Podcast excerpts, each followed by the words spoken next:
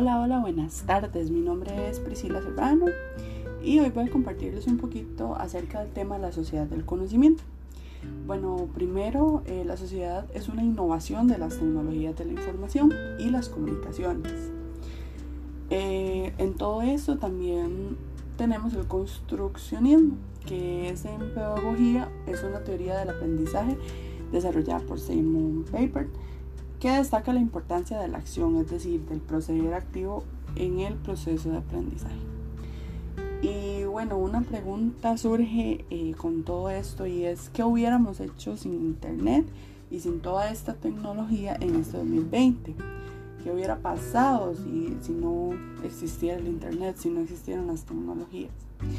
Aunque el Internet no lo es todo, eh, bueno, nos ha permitido abrirnos a un mundo de nuevas cosas, de conocer nuevas cosas. En esta sociedad se ha evolucionado mucho y a través de eso se han ido cambiando muchísimas cosas, pensamientos, cultura, costumbres. Eh, unas han sido para bien y otras han sido para mal.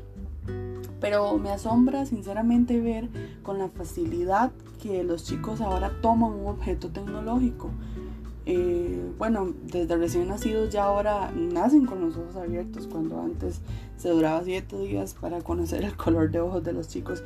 Y esto ha sido un cambio eh, que hemos podido notar, cómo los chicos y las nuevas generaciones vienen ahora eh, más actualizados, con, con una era totalmente tecnológica cómo se ha cambiado todo esto desde la infancia, de nuestros pasados, la infancia de nosotros y la de nuestros hijos o estudiantes. Los juegos, las maneras de aprender, de divertirse, han ido evolucionando y han ido cambiando completamente. Eh, antes no se jugaban las cosas que se juegan hoy en día. Hoy en día no se, no se juegan las cosas que se jugaban antes.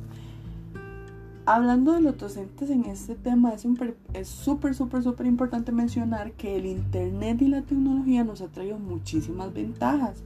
Nadie puede decir que no. Eh, cambiar y ser eh, continuamente flexivos en nuestro método de enseñanza y aprendizaje es parte de nuestro plan, es, es parte, disculpen, de ser docentes. Por eso debemos utilizar todo lo que nuestra comunidad estudiantil ve interesante porque ya no es tan interesante las cosas que podíamos eh, trabajar antes con los chicos, ahora hay cosas más modernas.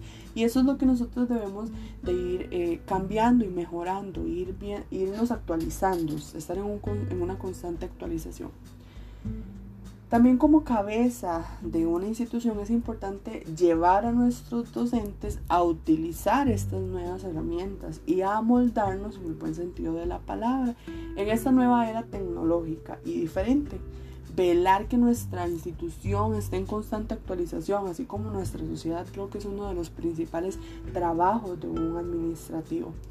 El docente es la guía del niño y el administrativo es la guía de los docentes, así que, tenemos que trabajar en conjunto y se tiene que trabajar en conjunto para así poder llevar la educación a los chicos.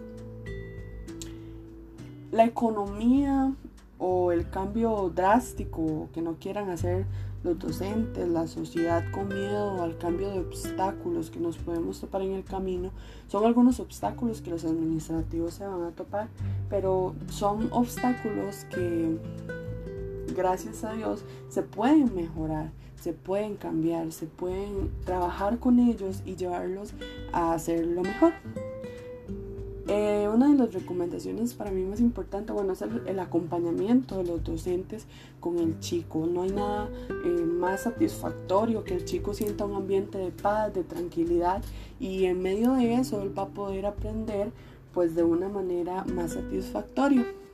Eh, crear un ambiente de paz en la institución, en el aula, es el día a día de nuestra nueva niña, la tecnología, el internet y la recomendación ante todo eso es que nos enriquezcamos, disculpen, más como personas adultas, a conocer cada día más de las cosas nuevas, a estar actualizándonos, hasta actualizándonos.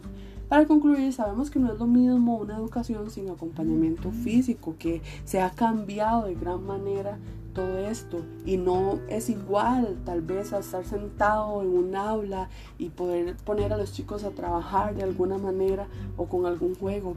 Pero ya que todo esto se vino, nos pudimos eh, amoldar a eso y ver que sí se puede igual llevar el aprendizaje con tecnología. Para terminar, Jorge Calvo dice la tecnología se convierte en educativa cuando pasa por las manos de un profesor. Y es que nosotros como docentes y como tutores administrativos debemos de sentirnos súper importantes, tanto así como la tecnología. Eh, tenemos el pase a mejorar nuestra generación si lo utilizamos correctamente. Entonces la mayor recomendación y ya para concluir esto es que nos amoldemos, que sigamos actualizándonos en toda esta era tecnológica y siempre acompañando a los chicos, aunque sea virtualmente, eh, darles nuevas herramientas, nuevas cosas para que ellos puedan utilizar la tecnología de una manera educativa y correctamente.